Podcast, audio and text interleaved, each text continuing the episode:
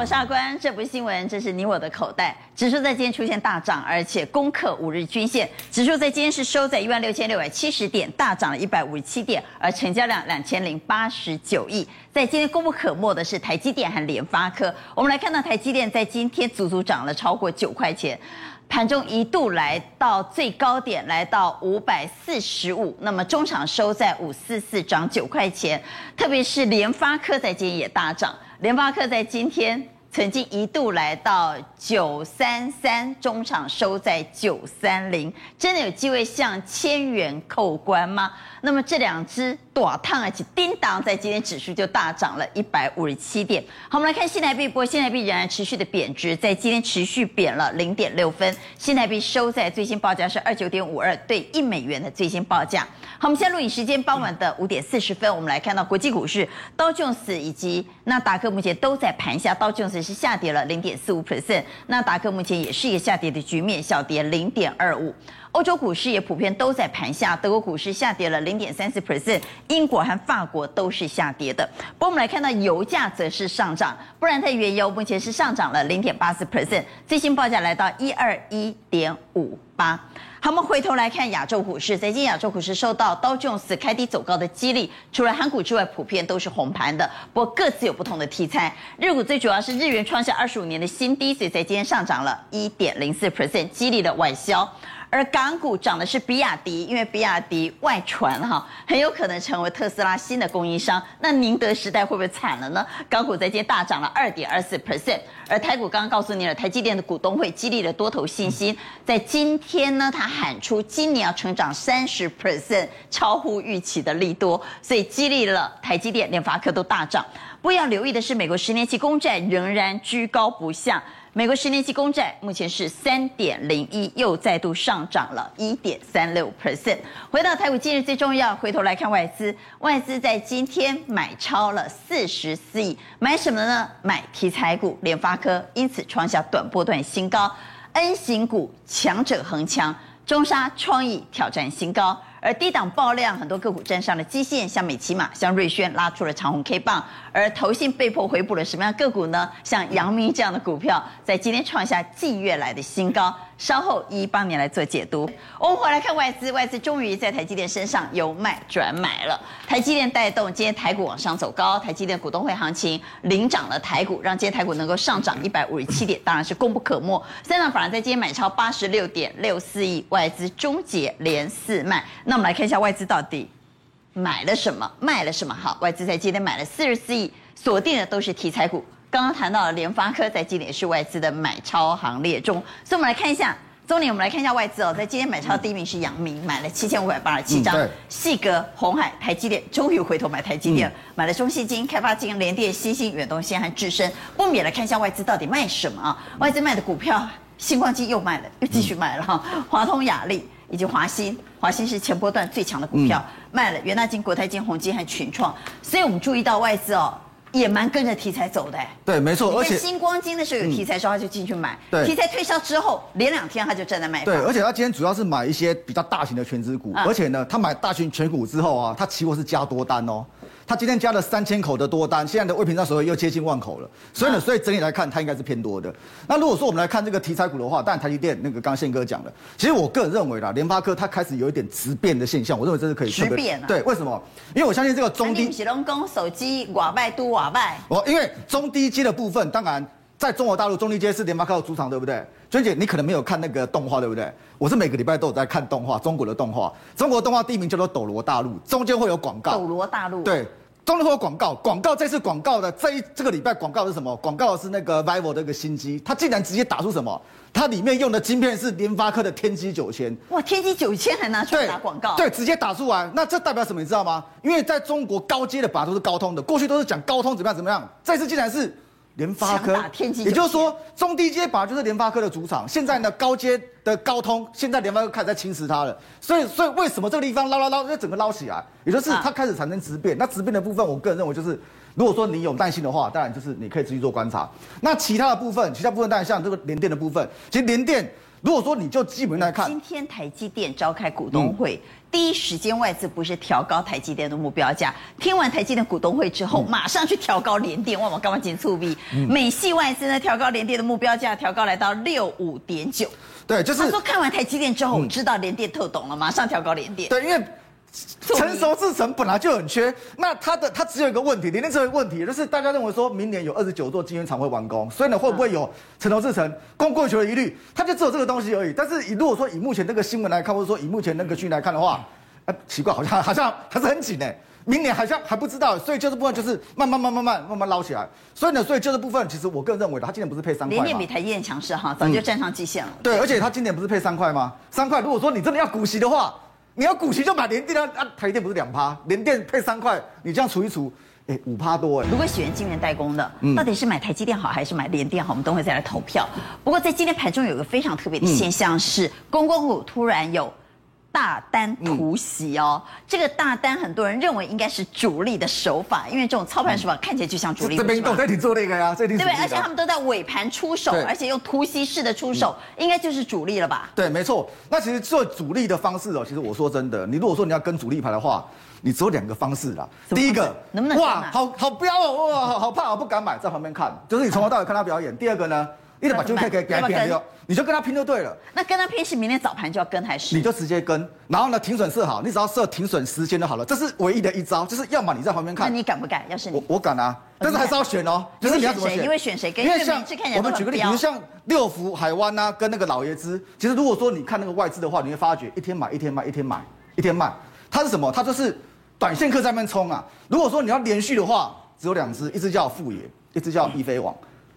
富野，那富野和一飞网哪一档好？哎，易飞网可能会稍微好一点。二七三四，好，我们来看一下易飞网，因为他的胆子够大，他的走势是是胆子够大的观众朋友才要参考。对对对对对，而且你停损要设好，就是十日线破，他只要收盘跌破十日线，赶快跟他说再见，因为就是走完了。如果没破的话，说真的，这种就是一直拉，一直拉，一直拉，然后呢，十日线没破，说真的，你也不知道他要拉哪里啊。因为运气好的话，可能会拉一大段。所以像这个部分有没有，就是一直往上走，然后外资的部分基本上是一直在一直在买超。所以如果说你要投机的话，刚刚那里面。比较好的可能就是易飞网的部分。重点，我们今天来颁奖，有没有好紧张？哦，我们要来公布，我们要来公布，这不是新闻，在我们节目当中的分析师推荐的个股，到底这个礼拜表现如何？这一近一周来表现如何？所以我们统计的是上周一、上周二、上周三他推荐的个股。那到今天呢？到底？短波段有没有上涨？成绩单如何了？葵花靠列名不？五万。哦，不讲。阿弥陀佛。顶礼拜三，顶礼拜三，顶礼拜三。六月一号推荐了东阳三九点九五，最高点来到四十二，所以三天涨了五点二 percent。蔡总推荐的上银，当时推荐的价位在二五零，波段高点曾经来到二六八，三天涨七点二 percent。嗯。昌兴推荐了今天很强的联发科哈，他在五月三十一号提醒联发科，当时是九零五啊，在今天最高来到。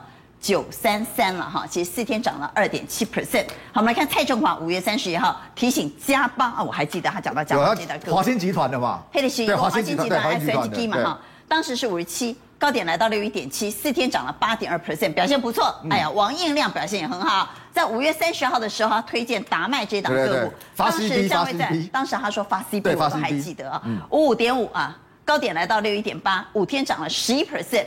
谢晨彦在五月三十号提醒了中探针这档个股，当时的股价在六十四，哇，来到七零点九，表现不错哎，五天也有一成的涨幅啊，这是。我们的周展，所以我我还赢了一个长息。不是，下个礼拜我们再来看 这个礼拜推荐的个股表现如何呢？当然，周战报之后，姐姐要带你来关心的是，这个礼拜五美国要公布 CPI，现在全世界都在关注通膨，通膨这个压力锅什么时候会炸开？其实已经濒临要炸开了，真的会炸开吗？会炸锅吗？除了礼拜五看数字之外，我们要从几个面向带你来做关心，因为美国的通膨压力可以说是破表，所以美元。元指数最近频频走高，也让亚洲货币非常疲弱，就打趴了。特别是日元，日元已经创了二十五年新低价。那么，因为期待解封，所以台湾人最近狂扫日元。所以现在马上要为您连线台信银行的外汇策略师陈友忠，友忠你好，法官你好，好，我们来谈谈现在台湾人狂扫日元，现在是换日元的好时机吗？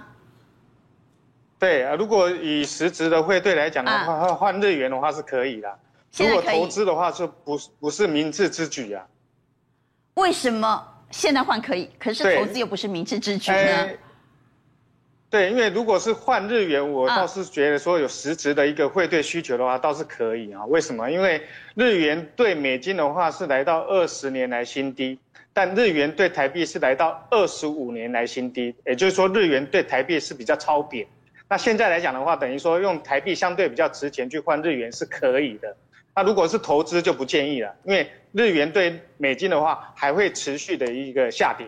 所以整整体上来讲的话，我们说在投资日元的话，要分两个层面。如果投资日元做投资的话，就不建议；如果是实质汇兑来讲的话，这时候倒是可以用台币去换一点。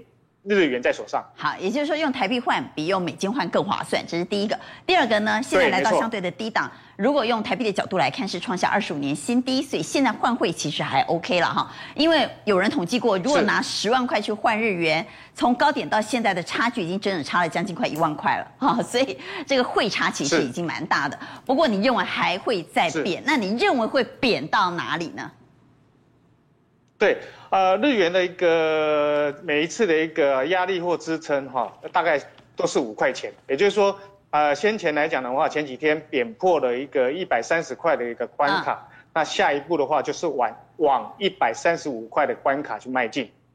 一百三十五的关卡迈进。好，我们拉回来台币哦，因为还是很多台湾人关心台币美元之间的一个联动效应。那么最近美元指数非常强势，所以你怎么看新台币？是。对，新台币的话，当然也是跟着美元走啊、哦。那美国的话一直在反映的就是它的要要升息，那升息来讲的话，当然会迫使的国际热钱都往美元跑。那当然台币的话不免俗的话，也是会呃受到一个连累啊，走呈现一个走贬的一个态势。所以如果美元还在趋势的一个强势之下的话，啊、恐怕台币还是得要贬到呃往三十元去靠拢。所以三字头会看到。呃，今年应该会看得到。好，所以还是一个贬值的趋势。好，谢谢有忠接受我们的视讯连线。我们刚谈到了通膨压力锅即将炸锅，这个礼拜五的 CPI 数字非常关键。同时，下周的升息，特别是升息幅度，到底是不是如预期升息两码呢？也是市场关注的焦点。但是说到了通膨，我们等会再来谈通膨啊。现在包括原物料都涨翻了。我们先让玉玲带我们来看，在这样氛围之下啊。最近其实很多个股是强者恒强，弱者恒弱。对的，这种趋势怎么做观察？好的呢，今天呢，呃，玉玲要先带大家大家看一下强势股如何来去做。像亚德克，对不对？对，亚德克就是因为日元一直在贬嘛。对的，日元持续创新低，亚德克就持续创新高，这也是跟汇率息息相关。对，那当然它除了汇率息息相关之外呢，还有跟工具机，因为现在呢。中国大陆解封，它也是解封的受惠股。嗯，那当然呢，从这里来看的话，汉磊呢今天也是形成了一个盘面的走强，甚至细格，还有创意，还有中沙。我们来看一下下一张的图卡。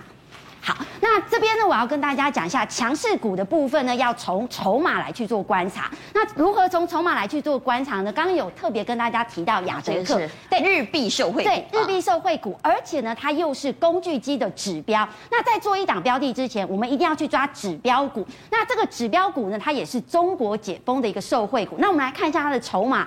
那如果从它的筹码而言，你可以发现到最近的大户持股都在来去做增加，都在做增加，而同投信的呃那个散户的持股来去做降低，而这个。这个个股部分呢，如果跟大盘来去做比较的话，大盘是在五月十二号来去做一个落底的现象，但是呢，这一档标的呢，它是提前落底，对，提前落底了。那我们再来看一下第二档的标的呢，汉磊，它是在做第三代半导体的，而且呢，这一档标的呢，玉玲有帮大家看过，外资投信以及现在的券资比呢，高达了两成以上。那更重要是呢，它比大盘落底的时间还要早。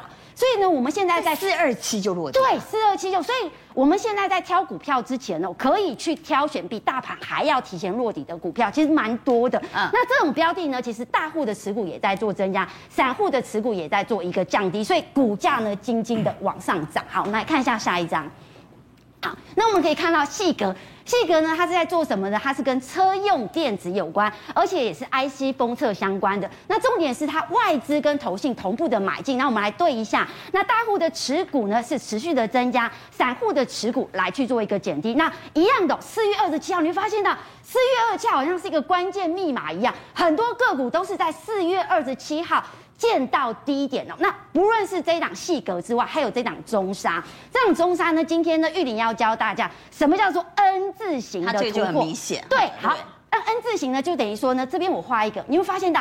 带量就下跌是缩量的，嗯，在缩量极致之后，今天出量再攻，这个就是叫 N 字的。它是台积电大联盟。对，台积电大联盟。所以呢，现阶段选股的策略，我们可以去选，不一定要创高的股票，但是有拉回来属于一个 N 字形的一个突破，来做一个操作的首选哦。好，好，我们再往下来看。好，那我们来看一下。那今天呢，玉玲要跟大家介绍的是这一档精彩。为什么呢？因为今天是台积电的股东会嘛，是台积电的营收未来会成长三成，而且它是台积电重要的公司。那因为台积电的持股是百分之四十一，光精彩的这档标的。嗯、那重点是呢，这档标的呢，它有在做先进制程，而且是独家测试的部分。那接下来呢，精彩的这档标的呢，它会进入了旺季，产能会非常的满载，满载到九月份。那投信外资以及大户持股，哎，都有在做增加，散户的一个持股比重开始来去做降低，也就是说，散户没有什么人在里面，但是大户的持股都一直增加。重点是今天的股价是跌的哦，今天股价不是涨的哦，都是收黑的哦，收黑而且缩量，我这边遮住了缩量，没关系，等下看下一张图。所以呢，我认为哦，接下来它有扩展扩产效应的，哎，今天拉回缩量。拉回缩量，接下来量增就有机会攻坚了。对对，所以呢，今天在缩量的过程哦，玉玲帮大家挑这档标的。那更重要是呢，因为台积电是精材的第一大客户，那重点是呢，它的营收占比，台积电的营收占比就占精材的百分之七十三。所以未来的台积电如果能够成长三成以上的话，我认为精材的这档标的呢，也的后续的股价也值得大家期待。好，那我们就来投一下票。既然谈到了台积电大联盟，谈到了台积电股东会，但刚刚我们也提醒，台积电召开完股东会之后，美系外资第一时间调升的，竟然是联电的目标价。所以，如果认为晶圆代工的景气在今天股东会开完之后消除了疑虑，我想买，那到底是买台积电好呢，还是买联电好？认为买台积电机会短线机会比较大的给圈，认为买联电的给叉，请举牌。好，台积电和联电，你选谁呢？我们看到有两票选台积电，一票选联电，一票放中间。宪哥为什么选联电？技术线型来讲，联电比较漂亮了。那成熟成熟的制程来讲，它已经确定今年要涨十趴到十五趴。那问到涨价，台积电他讲的就比较含糊了。他说我不随其他的一些小厂起舞，那我要跟我的客户好好谈。比如说阿关，你是我的最大客户，三趴的后啦。啊，你订单吼，我一，他最主要是要巩固他的订单嘛，所以理论上来讲，联电也因为台积电讲这样，所以今天外资就调高联电嘛，它的原因就是涨价的话，联电比较有机会。好，大家都担心礼拜五到底美国公布的 CPI 数字会是如何呢？但是在担心的情况之下，今天台股、雅股都上涨，包括美股都开低走高，所以是不是这种担忧的情绪已经提前反应？在今天上涨了之后，台股还有机会续强吗？请举牌。针对大盘，各位怎么看？我们看到有四票圈，一票在中间。蔡总为什么在中间？因为最新的美国十年期公债收益率又回到三趴了。嗯，所以你认为还是有变数？对，明天可能会盘面有变数，或者稍后的几天。我们回到台股，今日最重要带你来关心的是，许多低档爆量的个股在站上基线之后，是不是代表已经脱离了危险区，要往上发动呢？在刚刚稍早我们看过了美琪玛、瑞轩在今天拉出了长红 K 棒，所以我们请冠军操盘手云翔带我们来看这些处在低档、有量又突破基线。那我想说，在这种进金涨、大盘进金涨的过程里面，其实。这个有低价低量，就我就讲的低量，低价低量，低量，然后有开始有攻击的这种行为是比较安全的。那以今天来讲，你会发现说，哎，很多股票基本上都是这种走法，像这个呃佳基，你看它基本上是在一个低量之后，低价低量，对，低量之后，然后突然间一个拉出拉出攻击的红 K 棒，对，攻击的红 K 棒。那这里面来讲，而且你会发现，而且还低融资，对不对？所以叫三低呢，我们整理的是低融资、低档、低量。这样的个股一旦发动，没错，因为融资是一个让这个股票涨不起来的一个因素嘛。因为融资我们把它定义是散户嘛，是，所以散户越少，那基本上这个发动的行为会越明显了。所以说融资如果能降到，比如说在二十，就是呃总总融资的在二十以下，最好是十以下，那基本上它的攻击性会越强。反正就是越冷越开放的概念了哈，这些都已经是 linky gear copy。对，有没有可能在出现攻击量或出现攻击红 K 棒之后开始往上攻坚？那这里头的股票怎么跳呢？那这里面来讲，基本上你会发现说，哎，其实有这三只啊，都是属于都属于网通股。合情控，所以今天网通股还蛮强，所以我认为在里面合情控，合情控，因为。合勤控基本上它是啊 WiFi 六基本上已经已经布局很多嘛，那它销欧盟跟销美美国基本上就已经占了七成以上，嗯，那最近收美金当然是更强嘛，所以第一季就已经赚了大概零点七四哦，算很高。那再一个你就看就是说，它除了 WiFi 六，它明年预估已经推 WiFi 七，WiFi 七可能大家还没有听到，WiFi 七跟 WiFi 六来讲，这个这个呃所谓的宽频的这个速率还高五倍以上。所以等于是二零二四年以后开始可能会部件 WiFi 七了，所以它已经领先，可能明年就已经有 WiFi 七。那另外一个光纤就是 AOC 这个系统它也有嘛，所以这两个基本上等于说，哎，这个基础线它用到它有。那最主要是刚刚我们来看技呃技术分析的部分，就是说你会发现，哎，它的股价很低，才二二十八块左右。那本身它的本益比预估了，如果今年法人估说它有接近三块钱，因为今年还是成长，那只是因为四月五月封城。